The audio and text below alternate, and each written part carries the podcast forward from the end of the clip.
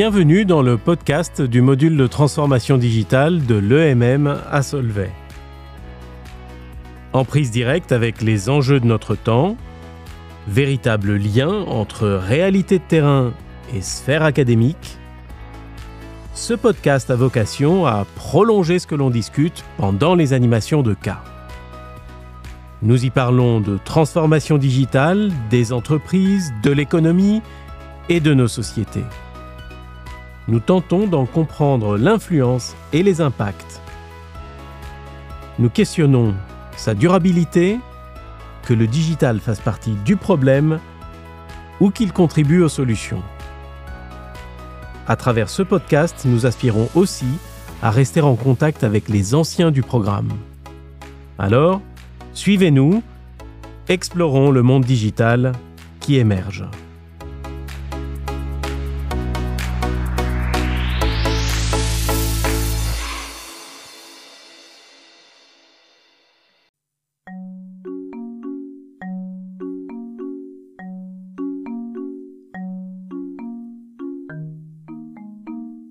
Bienvenue dans cet épisode qui est euh, une interview avec un praticien du marketing.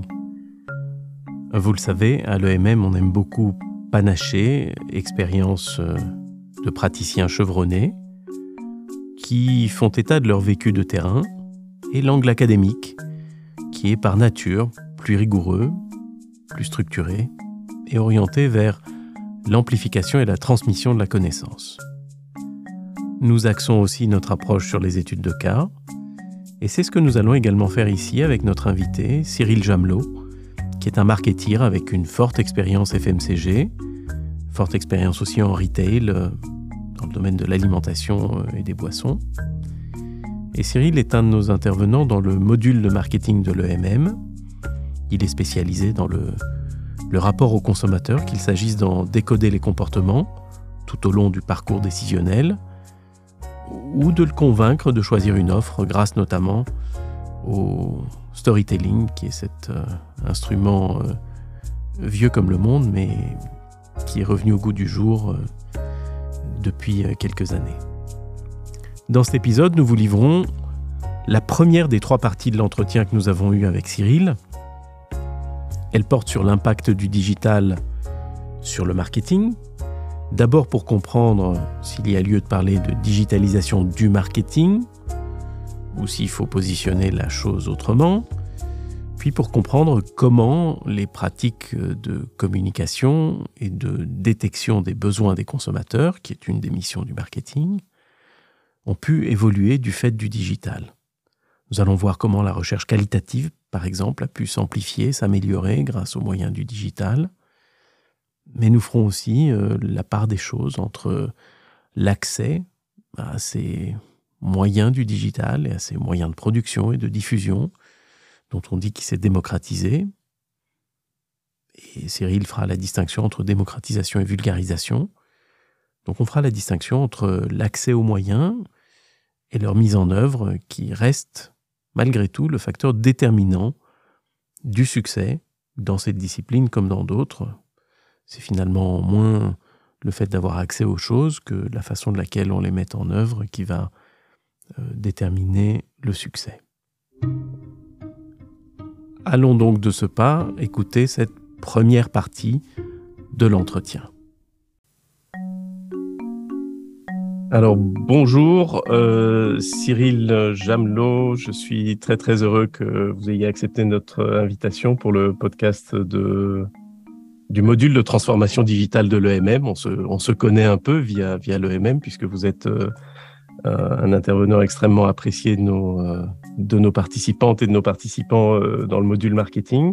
Ici, on va croiser un peu les sujets puisqu'on va parler de marketing, on va parler de transformation digitale et transformation digitale du marketing et du marketing de la transformation digitale peut-être. Mais avant que l'on démarre, je voudrais vous inviter à nous dire deux mots de votre parcours et de ce que vous faites aujourd'hui. Bien, bonjour Alexandre, merci beaucoup pour, euh, pour cette introduction. Euh, alors, de mon côté, euh, comme vous l'avez dit, j'interviens de temps en temps à, Solvay avec beaucoup de plaisir. Et j'ai un parcours, je, dirais, je dis toujours fils de marketeer et marketeer moi-même. Euh, j'ai été dans les balbutiements d'Erasmus, donc j'ai fait mes études en Angleterre et puis j'y suis resté pour, pour travailler dans le marketing pour Coca-Cola et je suis revenu en Belgique chez Coca-Cola encore pendant quelques années, mhm. et que ce soit dans le marketing ou la recherche consommateur. Et puis suite à ça, j'ai travaillé pour Alpro pendant aussi quelques années. Euh, et en 2009, j'ai créé ma société. Mhm. Une société de, de consultance marketing, euh, de recherche, parce que j'aime bien lier les insights euh, à, à, la consultance pour que ce soit toujours fact-based, ce qu'on appelle, mhm. et avec un, un, un, rôle de... Alors, je vais dire conférencier, mais qui est un, rôle de, prêcher la, bonne parole marketing euh, au travers le monde, parce que je, pense que c'est un, outil fantastique quand il est en de bonnes mains. Et voilà, j'aime à, y apporter une touche euh, à la fois éthique et euh, humaine. La, la, la, précision quand il, quand il est en de bonnes mains me semble s'imposer en effet, mais il me semble aussi que, que vous avez une, une prédilection pour euh, cette euh, discipline un peu nouvelle euh, qu'on appelle le storytelling, qui est peut-être pas si nouvelle que ça d'ailleurs, mais enfin on l'a découverte ces dernières années, elle est beaucoup à l'avant de la scène, non? Alors tout à fait, c'est vrai que depuis plusieurs années, c'est ma spécificité. Euh, comme vous le dites, ça existe depuis chez Razad, c'est-à-dire de, raconter une histoire, mais avec un objectif euh, business derrière. Ça remonte même euh, au niveau préhistorique, puisque les peintures rupestres, qui étaient des histoires, étaient là pour finalement indiquer aux autres tribus où se trouvait la nourriture, les bisons, et ainsi de suite. À l'époque où il n'y avait pas de supermarché, pas d'Alpro et pas de retail. Non, le, retail était encore euh, assez balbutiement. Et, assez balbutiement absolu. Euh, sur la première partie, ce que j'aurais voulu aborder, c'est peut-être euh, la discipline du marketing, sa digitalisation, comment les médias qu'on avait tendance à, considérer un petit peu comme des, des, des, canaux qui véhiculaient des messages pour compte de tiers sont devenus un peu des marques, comment les marques qu'on pensait être euh, toujours tributaires de ce que les médias voulaient bien leur donner comme couverture et leur vendre comme temps d'antenne. On se souvient de ce, cette, époque où un des patrons de TF1 disait que le, boulot, c'était de vendre du, du, temps de cerveau humain à Coca-Cola. Euh, mais entre-temps, les marques ont elles-mêmes euh, déployé, se sont elles-mêmes déployées sur les médias, les médias dont elles possède euh, des avatars aujourd'hui, c'est ce qu'on appelle le own media, euh, qu'on on parlera un petit peu, la partie haut de poème, hein, de paid, owned, euh, earned media. Digitalisation du marketing. Je, crois que vous, vous, en avez connu les différentes phases. Qu'est-ce que vous inspire la digitalisation du marketing? Quand on dit aujourd'hui digitalisation du marketing, pour vous, ça évoque quoi? Alors, ça évoque plusieurs choses. la première, c'est qu'en fait, il y a toujours un danger à, parler de, digitalisation du, marketing, mhm. dans le sens où il y a le marketing. Et le digital, finalement, n'est qu'un outil supplémentaire. Euh, de la même façon qu'à une époque, on faisait du marketing avec des affiches, on a fait mhm. du marketing après avec de la radio. Euh, on n'a pas parlé de radiotisation du marketing, on a fait après du marketing avec de la télé, euh, différents types d'affichage et autres. Et mmh. quand dans une entreprise, on aborde le marketing digital comme une branche séparée avec presque un, un employé qui s'appelle un digital marketing officer ou autre, on sépare, je trouve, euh, l'évolution des choses. Or, et on va, alors, il y a une spécificité au marketing digital, clairement, et on en parlera. Mais pour moi, le risque est de scinder les choses, c'est-à-dire que le marketing a plusieurs outils. Aujourd'hui, le digital est, un de ces outils, avec des implications dans l'entreprise à différents niveaux. Euh, mais euh, on, ne doit pas le, scinder. Et, euh, et, donc la digitalisation du marketing, c'est finalement le marketing qui évolue avec de nos nouveaux outils. Ça, c'est la première approche. C'est certainement quelque chose que, auquel, euh, à titre personnel, je tiens beaucoup et qu'on essaye de passer dans le, dans le module marketing à l'EMM, puisque ce qu'on dit, c'est que les moyens ont changé, mais qu'en fait, il, faut, ce que je dis plusieurs fois, et dans le séminaire de rentrée par la suite, euh, c'est c'est qu'il ne faut pas jeter le bébé avec l'eau du bain. C'est pas parce qu'il y a des nouveaux moyens que soudainement, il n'y a plus de segments, il n'y a plus de clients, il n'y a plus de propositions de valeur euh, et qu'on peut jeter Kotler par la fenêtre. Ça, je, n'y crois pas du tout. Et donc, c'est effectivement c'est de nouveaux moyens, c'est aussi de nouvelles compétences qu'il faut avoir dans, les organisations. Euh, si on réfléchit à ces nouveaux moyens, on a certainement euh, un accès un petit peu démocratisé à la création, à la diffusion de contenu, dont les marques se sont certainement emparées et, euh, dont on, parlera dans un instant. Quelle est, votre expérience de euh, cette, cette, dimension des choses, démocratisation de, la production des contenus et de, de l'accès aux moyens de diffusion Alors, bah, je pense que vous en avez bien parlé au début sur la notion de compétence. C'est-à-dire que, euh, pour commencer sur cet aspect, de la même façon qu'un médecin qui euh, a fait ses études euh, il y a 40 ans ou 30 ans nécessite continuellement de se tenir à jour des derniers médicaments, des dernières compétences pour que sa médecine évolue. Ça, ça paraît logique. Dans le marketing, c'est la même chose, c'est-à-dire qu'un marketeur, euh, un directeur ou une directrice marketing est censé aujourd'hui connaître le digital puisque c'est un des outils à utiliser. Mhm. Alors, cet outil, effectivement, il est à double tranchant, c'est-à-dire qu'on ouvre les portes à une communication accessible à tout le monde, gratuite, instantanée, et euh, qui permet justement de, communiquer plus vite, plus rapidement, de toucher beaucoup plus de monde sans intermédiaire. Mais de l'autre côté, et ça c'est le, revers de la médaille, comme tout le monde peut communiquer à toute heure auprès de tout le monde et d'une façon globale, les risques de d'avoir une mauvaise communication, un bad buzz ou autre, sont, sont beaucoup plus élevés qu'avec une communication télé, effectivement, où on passait par une, une vingtaine d'intermédiaires euh, pour approuver, tester, filmer et autres. Ici, euh, n'importe quel employé d'une entreprise au nom de l'entreprise peut communiquer. Et euh, vous avez vu les campagnes H&M, vous avez vu les, campagnes pour, euh, je pense, la, caisse d'épargne aussi, euh, avec cet écureuil qui se fait attraper dans un piège. Enfin, ont, eu des bad buzz terribles et ont coûté beaucoup d'argent aux entreprises pour des communications trop rapides, sans filtre. Mhm. C'est pour ça que c'est un outil je, dirais, c'est un peu comme une, comme une arme. On peut l'utiliser pour aller chercher de la nourriture, chasser, comme pour, pour tuer. Et, et c'est quelque chose, c'est un outil qui est très performant, mais à la fois très fragile, et qui effectivement, euh, euh, quand on parle de démocratisation, euh, il ne faut pas confondre ça avec de la vulgarisation. C'est mmh quoi la différence pour vous? Ah bah, la, démocratisation, il faut l'utiliser dans un sens qui est euh, accessible à tous, mmh mais qui doit garder quand même un contrôle et euh, avec, par exemple, en entreprise, une hiérarchie de qui communique, quand et pourquoi.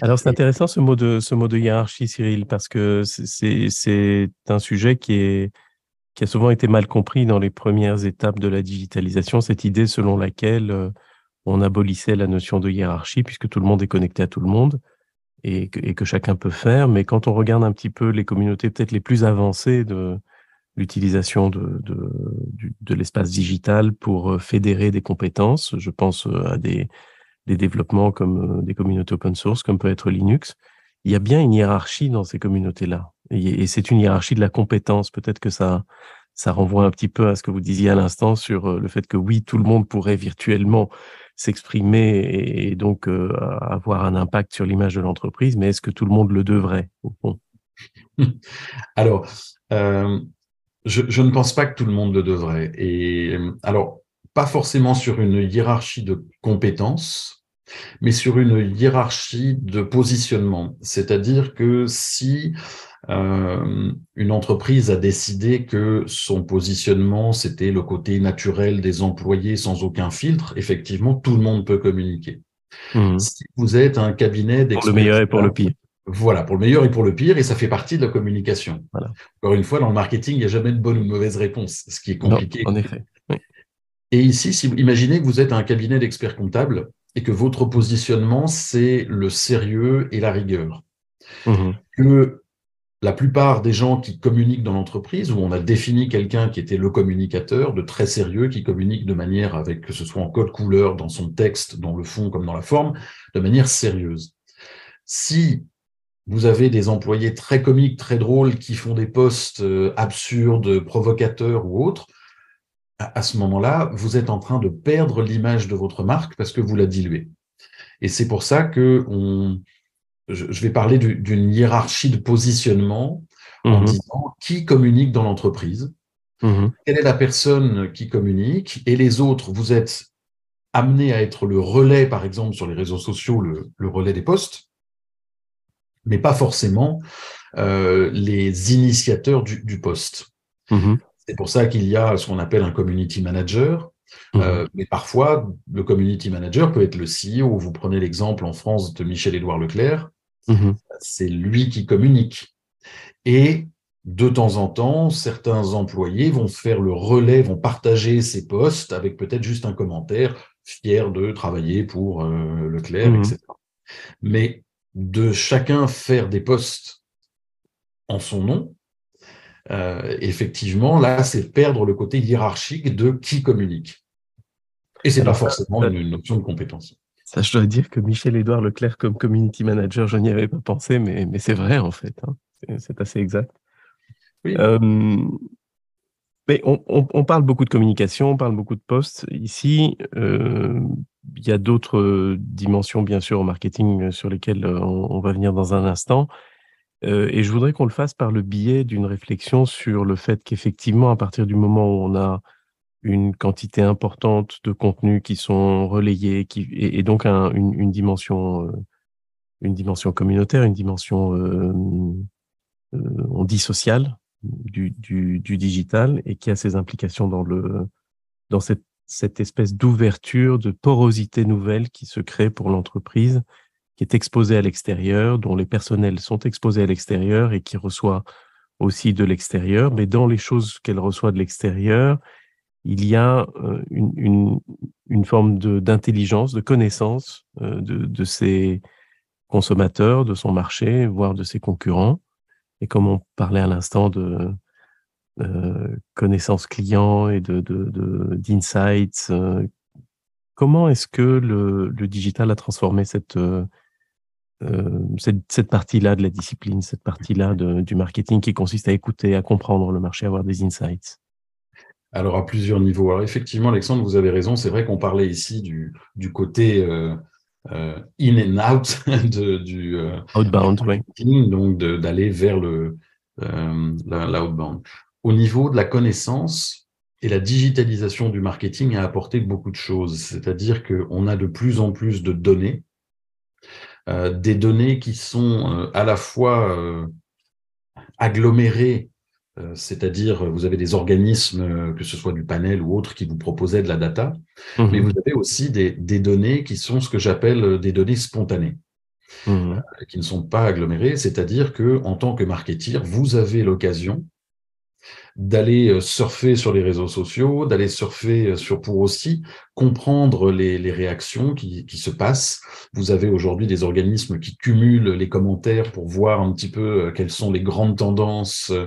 Donc, étudier les dégager le sentiment aussi. Et, et, donc, c'est vraiment cette idée de social intelligence. Oui, oui. Et l'intelligence artificielle va permettre aussi de plus en plus de, de pouvoir créer ces, ces clusters Mmh Et ça nous permet une plus grande finesse, je trouve, dans la segmentation qui, euh, euh, pendant beaucoup d'années, a été assez euh, basique. On segmentait par âge, on mmh. appelait la génération Y. Or, d'un pays à l'autre, d'un côté urbain ou rural, d'un côté financièrement aisé ou pas, une génération X ou Y ou Z n'a pas du tout les mêmes ressentis. Et le, la data, avec justement la possibilité de créer des clusters euh, par juste affinité, par permet aujourd'hui de segmenter avec des tribus. On parlait euh, beaucoup à l'époque dans le marketing du marketing des tribus, mais aujourd'hui on est capable de les identifier grâce au digital avec une je dirais, une, finesse qui est, beaucoup plus grande, qui nous permet de dire, voilà, il y a les gens qui sont euh, euh, passionnés de l'automobile et de ceci, de faire des croisements entre les tendances et, d'identifier une cible de manière beaucoup plus spécifique. Et ça, c'est euh, c'est un aspect dans, dans la connaissance très important. Et, c'est vraiment dans le dans l'esprit de, de, de ces deux nouvelles branches de la segmentation qui, a, qui sont le, tout ce qui est comportemental, puisque on a une possibilité de suivre euh, de manière plus fine et de comprendre un peu plus les comportements, y compris de recherche, y compris de, des hésitations, de ce qu'on met dans un panier, de ce qu'on enlève d'un panier, etc. Mais aussi ce qu'on appelle le psychographique, euh, puisque les profils sociaux des, des utilisateurs, notamment des, grandes plateformes de, médias sociaux, permettent de les catégoriser en termes de ce que sont leurs croyances euh, philosophiques, euh, leurs convictions politiques, etc. Et ça permet donc effectivement d'avoir une, segmentation plus, plus fine et peut-être plus, plus en amont dans l'acte d'achat, non? Et plus valable aussi, dans le sens où euh, à mon époque, on, faisait de l'eye tracking, c'est-à-dire qu'on avait des ordinateurs qui étaient équipés euh, d'une caméra infrarouge et qui permettaient, quand on surfait sur les sites, quand un répondant surfait sur les sites, de voir où il avait cliqué, où elle avait cliqué, euh, où ses yeux s'étaient posés, etc. Or, aujourd'hui, euh, on a ça en temps réel et de manière globale et sur tout le monde, puisqu'on est capable d'analyser sur n'importe quel site où ont été les zones de clic, euh, euh, et donc avec une, sécurité statistique beaucoup plus beaucoup plus grande. Et, donc cette évolution permet ça. Un deuxième niveau aussi, c'est prenez la recherche qualitative. Aujourd'hui, la, la, majorité de la recherche qualitative, on l'a fait en online. Et euh, alors qu'avant, c'était des groupes qui étaient faits en salle euh, tard le soir euh, et avec un profil parfois assez similaire de répondants parce que vous aviez toute une catégorie de la population qui n'avait pas envie de se déplacer pour, pour aller passer deux heures dans, dans, dans un groupe de discussion. Mmh et donc, on avait une recherche qualitative qui était finalement assez cloîtrée. Mmh Aujourd'hui, avec l'online, je le vois, la qualité des répondants a changé complètement.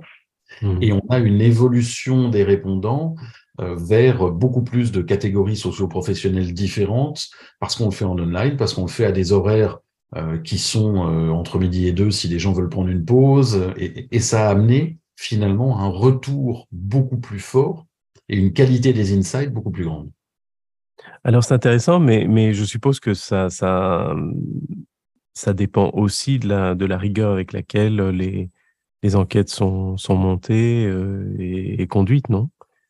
Puisque ça, ça, revient à l'histoire de la démocratisation et de la compétence, non?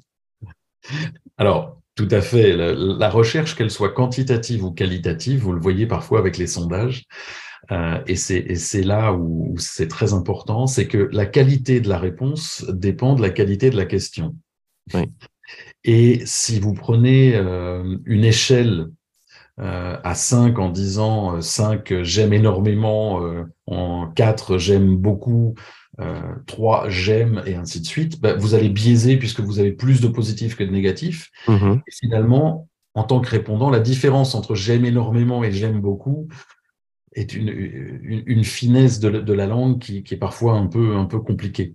De la mhm. même façon qu'en recherche qualitative, les questions ouvertes, les questions fermées, les questions leading, euh, euh, c'est si je vous demande ça, ça vous plaît euh, ce, ce produit, ben, j'influe et j'influence ma, ma réponse. Donc là aussi, il est toujours important et on en parlait dans, dans, la data, dans ce que la digitalisation apporte, c'est que tout le monde peut communiquer.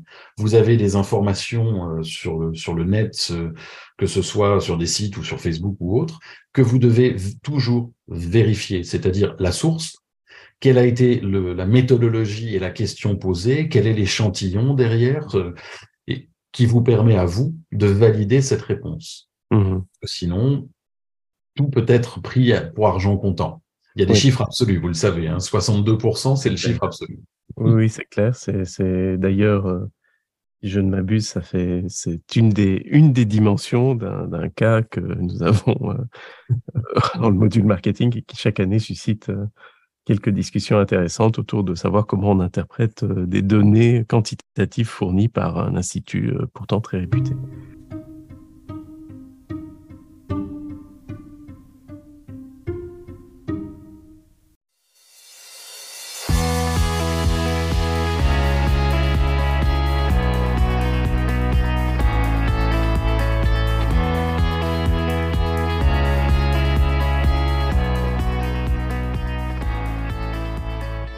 Fin de cet épisode du podcast du module de transformation digitale de l'EMM à Solvay.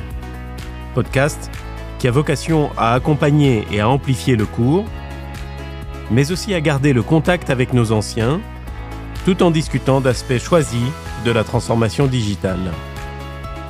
Aspects choisis pour l'éclairage qu'ils permettent d'amener sur des thématiques pertinentes plus généralement dans une économie connectée. Nous espérons que vous avez trouvé instructif, utile et agréable ce que nous avons préparé pour vous ici. N'hésitez pas à nous faire part de votre feedback, de vos idées et de vos suggestions. Nous avons toujours beaucoup de plaisir à vous lire et à échanger avec vous. Je vous donne rendez-vous au prochain épisode.